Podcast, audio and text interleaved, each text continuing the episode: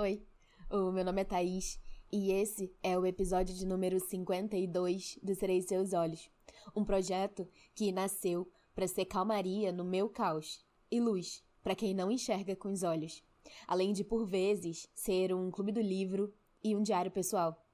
Eu criei esse lugar para aprender a lidar com as críticas e ajudar pessoas. Então, para você que chegou aqui agora, bem-vindo. É tanta, tanta, tanta coisa para falar que eu nem sei por onde começar.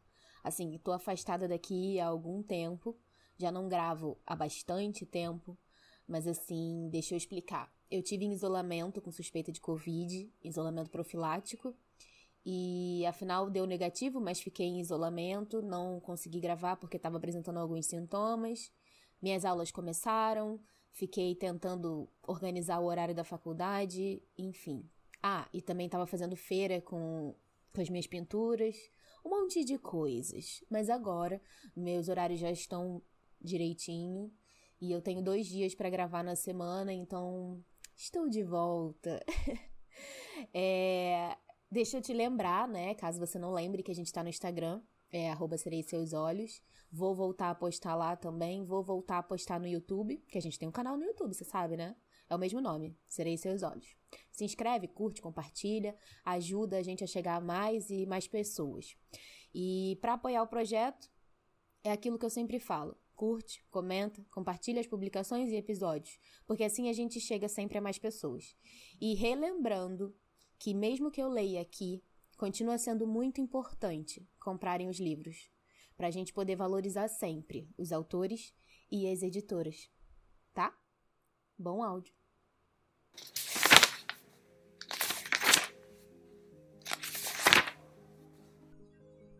Livro O Conto da Aya, de Margaret Atwood. Livro que inspirou a série The Handmaid's Tale. Retomando a nossa leitura no capítulo 38. Encontro a entrada para o banheiro das mulheres. Ainda tem damas escrito, em caligrafia antiga com letras douradas. Há um corredor conduzindo até a porta e uma mulher sentada a uma mesa ao lado dela supervisionando as entradas e saídas. É uma mulher mais velha, vestindo um cafetã púrpura e com sombra dourada nos olhos, mas sei, mesmo assim, que é uma tia. O aguilhão de gado está sobre a mesa, a tira de couro ao redor do seu pulso. Nada de bobagens aqui. Quinze minutos, é o que ela me diz. Então me dá um retângulo de papelão de cor púrpura tirado de uma pilha sobre a mesa. É como uma sala de provar roupas, numa das grandes lojas de departamentos dos tempos de antes. Para a mulher atrás de mim, eu a ouço dizer: Você esteve aqui ainda há pouco. A mulher responde que precisa ir de novo ao banheiro. Então a tia diz que intervalos de descanso é só uma vez por hora e que ela sabe as regras. A mulher começa a protestar numa voz chorosa, desesperada. Abro a porta e empurro. Eu me lembro disso. Há uma área de descanso, suavemente iluminada em tons rosados, com várias poltronas e um sofá, com estampa de brotos de bambu de cor verde-limão, com um relógio de parede acima dele numa moldura dourada trabalhada em filigrana. Aqui, eles não retiram, não retiraram os espelhos. Há um comprido em frente ao sofá. Aqui, você precisa saber como está a sua aparência. Mais adiante, depois de uma arcada, fica a fileira de cubículos de toalete, de toalete, também cor-de-rosa, e pias e mais espelhos. Várias mulheres estão sentadas nas cadeiras e no sofá descalças, fumando. Ficam olhando para mim quando eu entro. Há perfume no ar e um aroma de fumaça velha e o cheiro de carne suada. Você é nova? me pergunta uma delas. Eu respondo que sou e olho ao redor em busca de Moira, que não está à vista. As mulheres não sorriem retornam aos seus cigarros como se fumá-los fosse uma coisa séria. Na sala mais além, uma mulher com uma fantasia de gato, com um rabo feito de pele falsa cor de laranja, está retocando a maquiagem. Isso aqui é como se fosse uma coxia. Maquiagem, fumaça e os materiais da ilusão. Paro, hesitante, sem saber o que fazer. Não quero perguntar por Moira. Não sei se isso é seguro. Então a descarga de um dos toaletes é dada e Moira sai de um cubículo cor-de-rosa. Ela se aproxima de mim, se equilibrando nos saltos, e eu espero por um sinal. Tá tudo bem, diz ela. Olha para mim e para as outras mulheres. Eu as conheço. As outras agora sorriem e Moira me abraça. Meus braços a envolvem, as barbatanas sustentando seus seios me espetam o peito. Nós nos beijamos numa face, depois na outra. Então recuamos um passo. Deus, mas que horror! Diz ela e sorri para mim. Você parece uma prostituta da Babilônia. Não é isso mesmo que eu devo parecer? Você parece com alguma coisa que o gato trouxe para dentro de casa. Eu digo. É mesmo, diz ela, puxando o decote. Não faz o meu estilo e essa coisa tá a ponto de se desmanchar em farrapos. Gostaria até que arranjassem alguém que soubesse fazê-las. Então, poderia conseguir alguma coisa decente. Você escolheu isso? Eu pergunto mas pergunto-me se ela teria escolhido aquela fantasia entre as outras, porque é menos espalhafatosa. Pelo menos é apenas preta e branca. Não mesmo, diz ela. É material de distribuição do governo. Imagino que tenha pensado que combinava comigo. Ainda não consigo acreditar que é ela. Toco em seu braço de novo, então começo a chorar. Ei, não faz isso, diz ela. Seus olhos vão ficar borrados. De qualquer maneira, não tem tempo.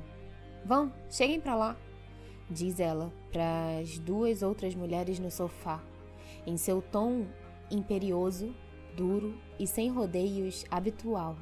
E como de hábito, consegue o que quer, sem problemas. De qualquer maneira, meu intervalo acabou diz uma das mulheres, que está usando uma fantasia de viúva alegre com um espartilho azul bebê fechado por cordões e meias brancas. Ela se levanta e me dá um aperto de mão. Bem-vinda, diz ela. A outra mulher, de boa vontade, se afasta para o canto e Moira e eu nos sentamos. A primeira coisa que fazemos é tirar os sapatos. Que diabo você está fazendo aqui? Pergunta Moira. Não que não seja maravilhoso ver você, mas não é tão maravilhoso assim para você. Que foi que você fez de errado? Riu do pau dele? Levanta os olhos para o teto. Não tem microfones? Eu pergunto. Com cuidado, enxugo as lágrimas ao redor de meus olhos com as pontas dos dedos. Eles saem borrados de preto. Provavelmente sim, diz Moira. Quer um cigarro?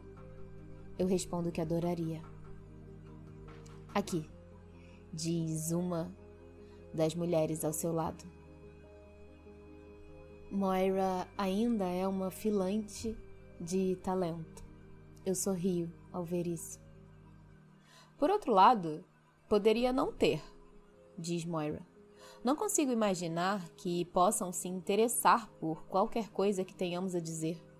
Já ouviram a maior parte do que queriam. E ninguém sai daqui, exceto numa caminhonete preta. Mas você deve saber disso, se já tá aqui. Puxo a cabeça dela para mim, de modo que possa cochichar em seu ouvido. Sou temporária. É só por essa noite que eu tô aqui. Não deveria de forma alguma estar aqui. Ele me fez entrar aqui às escondidas. Quem? Sussurra ela em resposta. Aquele merda com quem você tá? Ele é o pior. Ele. ele é meu comandante. Eu respondo. Então ela assente. Alguns deles fazem isso, tem prazer nisso. É como trepar no altar ou coisa parecida. A sua turma deve ser de receptáculos tão castos.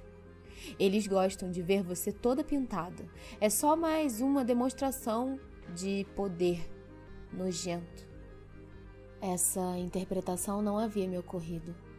Eu a aplico ao comandante, mas parece simples demais para ele, crua demais. Certamente as motivações dele são mais delicadas que isso. Mas pode ser apenas vaidade que me leva a pensar assim. Não nos resta muito tempo, eu digo a Moira. Conte-me tudo. Moira dá de ombros. De que adianta?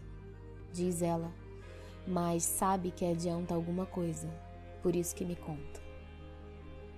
Isso é o que ela diz. Na verdade, ela sussurra, mais ou menos.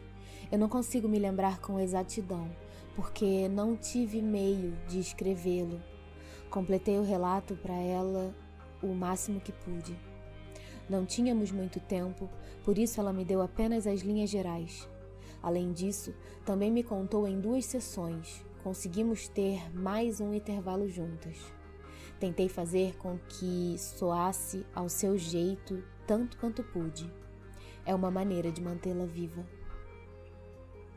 Deixei aquela bruxa velha da tia Elizabeth amarrada como um peru de Natal atrás da fornalha. Eu queria matá-la, realmente tive muita vontade, mas agora estou bem satisfeita por não ter feito isso. Caso contrário, as coisas teriam sido muito piores para mim. Não consegui acreditar em como foi fácil sair daquele centro. Vestindo aquele uniforme marrom, eu apenas saí andando e segui adiante como se soubesse para onde eu estava indo, até estar fora do raio de visão.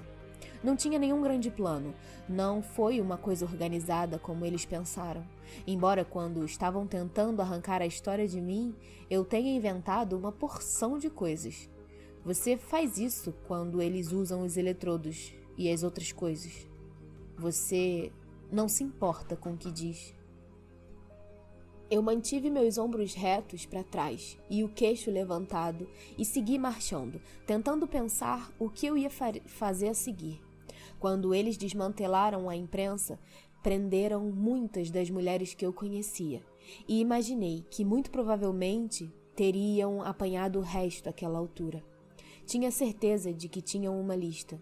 Fomos burras de pensar que poderíamos continuar como fizemos, mesmo clandestinamente, mesmo depois que tínhamos retirado tudo dos escritórios e escondido em adegas e quartinhos nos fundos das casas de gente amiga. Então eu sabia que não deveria nem tentar nenhuma daquelas casas. Eu tinha alguma ideia de onde estava com relação à cidade, embora estivesse andando por uma rua que não conseguia me lembrar de ter visto antes. Mas eu calculei pelo sol onde ficava o norte. Ter sido escoteira, afinal, serviu para alguma coisa, né? Achei que bem que poderia seguir naquela direção, ver se conseguia encontrar o pátio ou a praça ou alguma coisa ao redor. Então eu saberia com certeza onde eu estava. Também pensei que ficaria melhor para mim estar na direção ao centro das coisas, em vez de me afastar. Parecia mais plausível. Eles tinham montado mais postos de controle enquanto estávamos internadas no centro. Estavam por toda parte. O primeiro quase me fez borrar de medo. Dei com ele de repente ao dobrar uma esquina. Sabia que despertaria suspeitas se desse meia volta bem na cara deles e voltasse por onde tinha vindo. De modo que arrisquei blefar para passar, como tinha feito no portão, fazendo aquela cara amarrada e me mantendo rígida e franzindo os lábios e olhando para eles como se não estivessem ali, como se fossem feridas pustulentas. Você sabe a expressão que as tias fazem quando dizem a palavra homem funcionou como mágica, e depois nos outros postos de controle fiz a mesma coisa. Mas minha massa cinzenta estava a pleno vapor. Eu sabia que só tinha um tempo limitado antes que encontrassem a bruxa velha e dessem o alarme. Dentro de pouco tempo estariam procurando por mim, uma falsa tia andando a pé. Tentei pensar em alguém, passei e repassei todas as pessoas que eu conhecia. Afinal, tentei lembrar o que podia sobre a nossa lista de correspondência.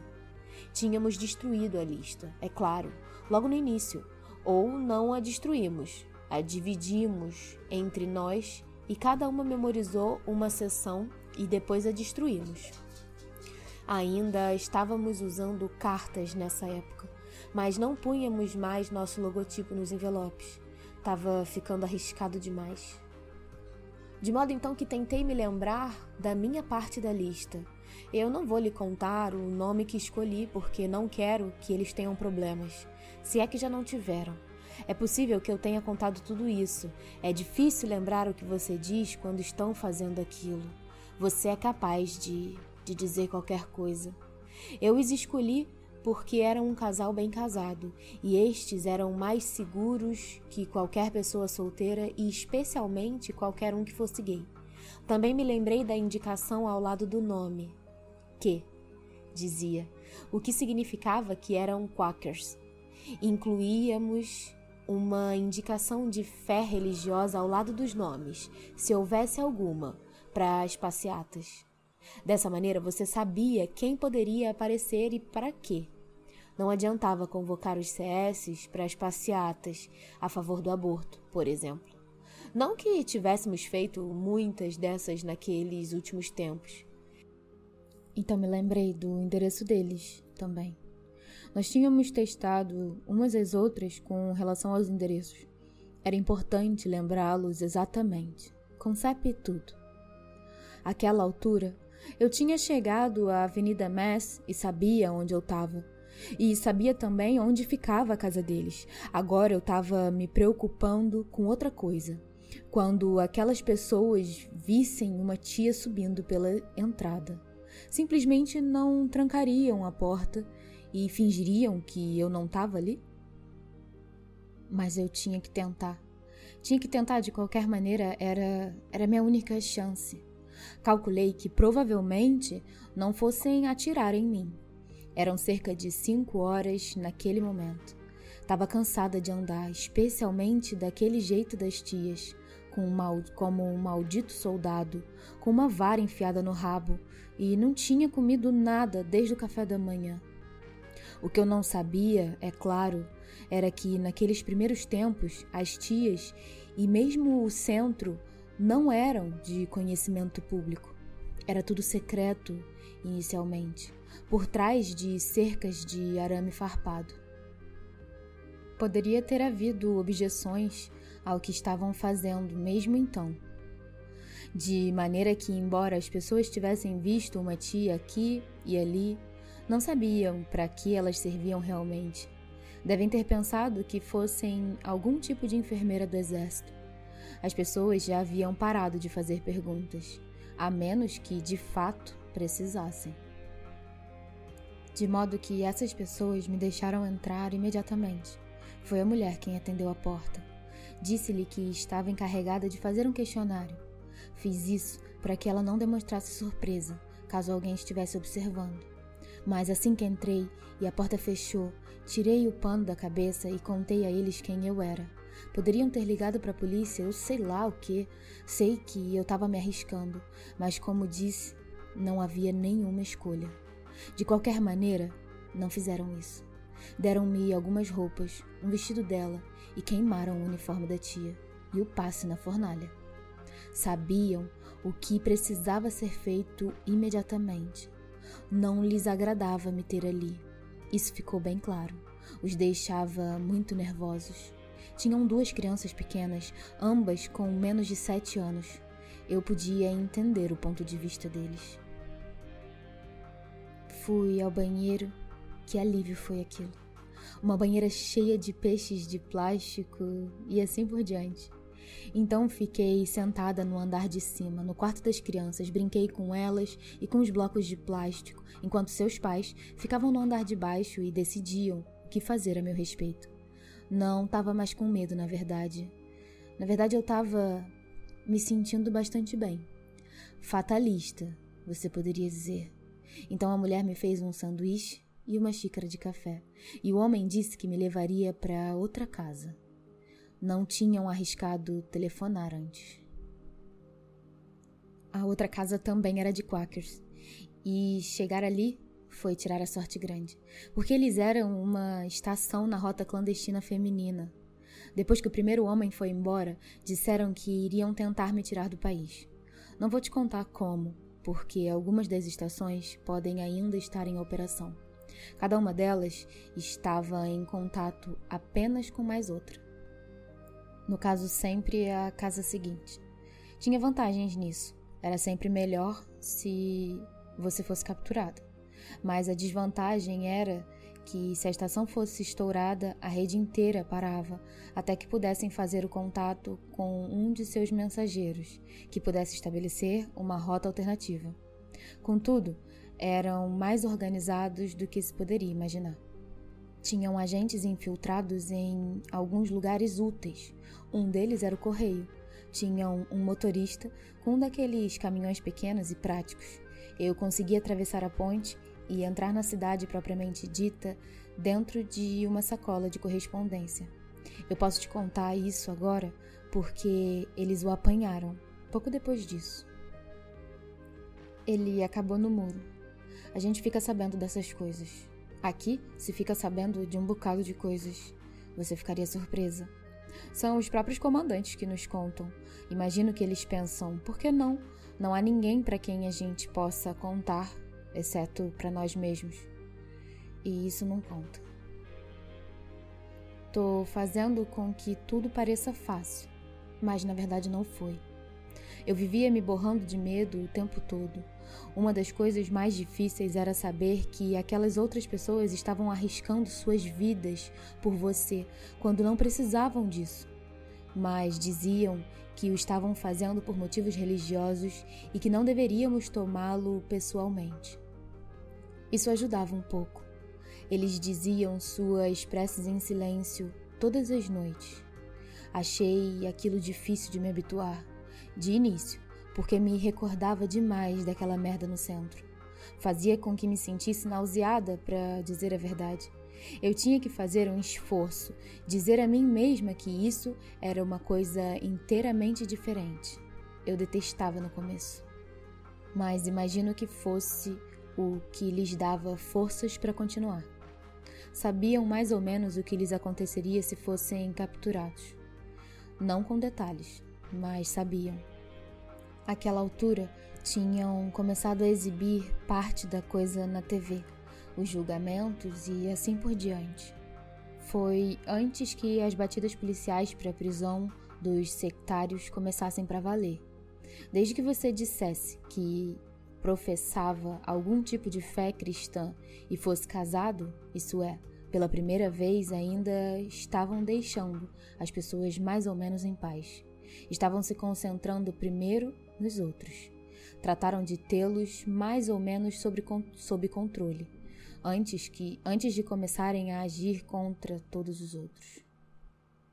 Eu fiquei clandestina por volta de oito ou nove meses. Era transferida de uma casa segura para outra. Havia um número maior delas naquela época. Nem todas eram quakers. Alguns não eram nem religiosos. Eram apenas pessoas que não gostavam da maneira como as coisas estavam evoluindo. Quase consegui sair. Eles conseguiram me levar até Salem. Então embarquei num caminhão carregado de galinhas para o Maine. Quase vomitei por causa do cheiro.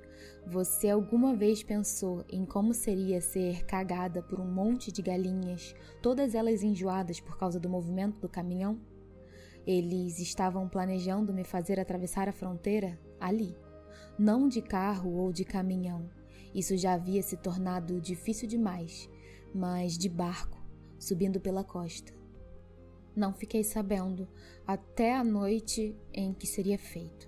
Eles nunca contavam o próximo passo, até estar quase na hora de acontecer. Eram cuidadosos com isso. Por isso não sei o que aconteceu. Talvez alguém tenha ficado com medo e desistido na última hora. Ou alguém de fora desconfiou. Ou talvez até tenha sido o barco Talvez tenham pensado que aquele sujeito andava saindo demais à noite com seu barco. Àquela altura, Já devia ter olhos por todos os cantos naquela área e em todos os outros lugares perto da, da fronteira. Não importa o que tenha sido, o fato é que nos apanharam justamente quando íamos saindo pela porta dos fundos em direção ao embarcador. Eu e o sujeito, e a esposa dele também. Eles eram um casal mais velho, de cinquenta e poucos anos. Ele tinha trabalhado pescando lagostas antes que tudo aquilo acontecesse com a pesca costeira por lá. Não sei o que foi feito deles depois disso, porque eu fui levada numa caminhonete diferente. Achei que poderia ter sido o fim para mim. Ou voltar ao centro e às atenções de tia Lídia e seu cabo de fios de aço. Ela tinha prazer naquilo, você sabe.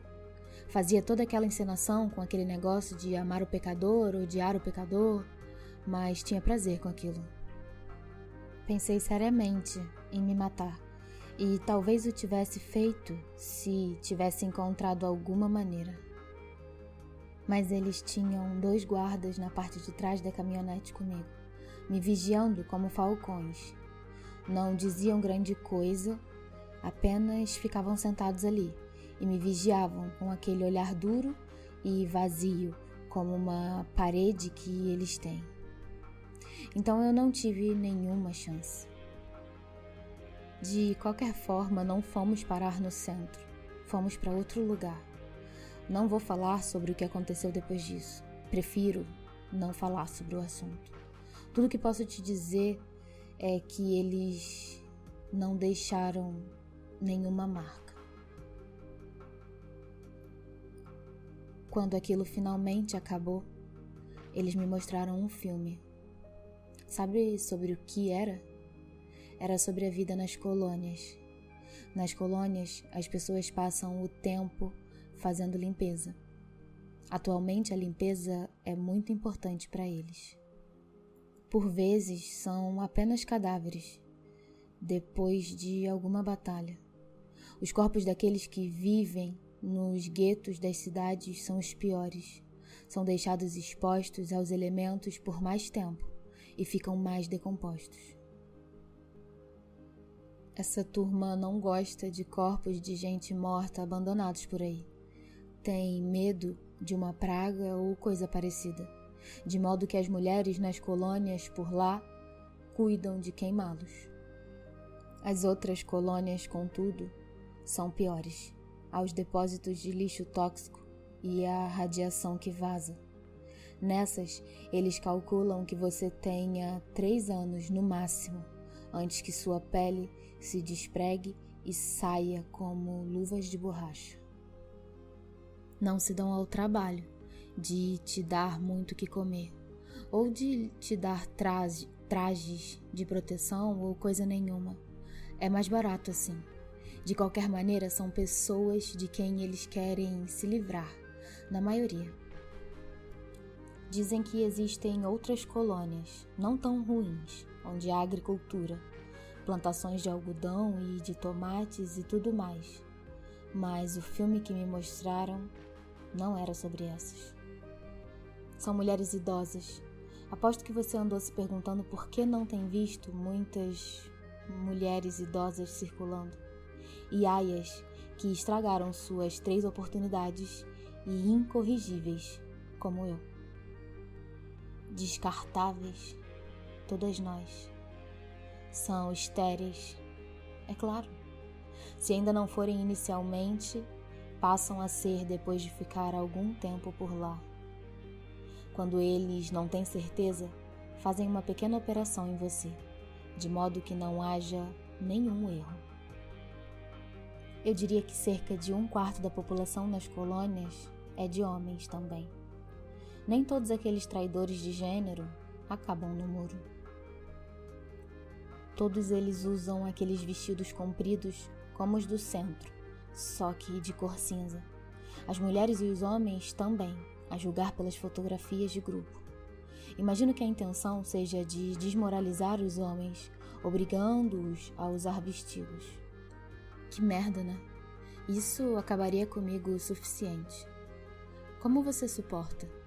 Considerando tudo, eu gosto mais dessa minha fantasia.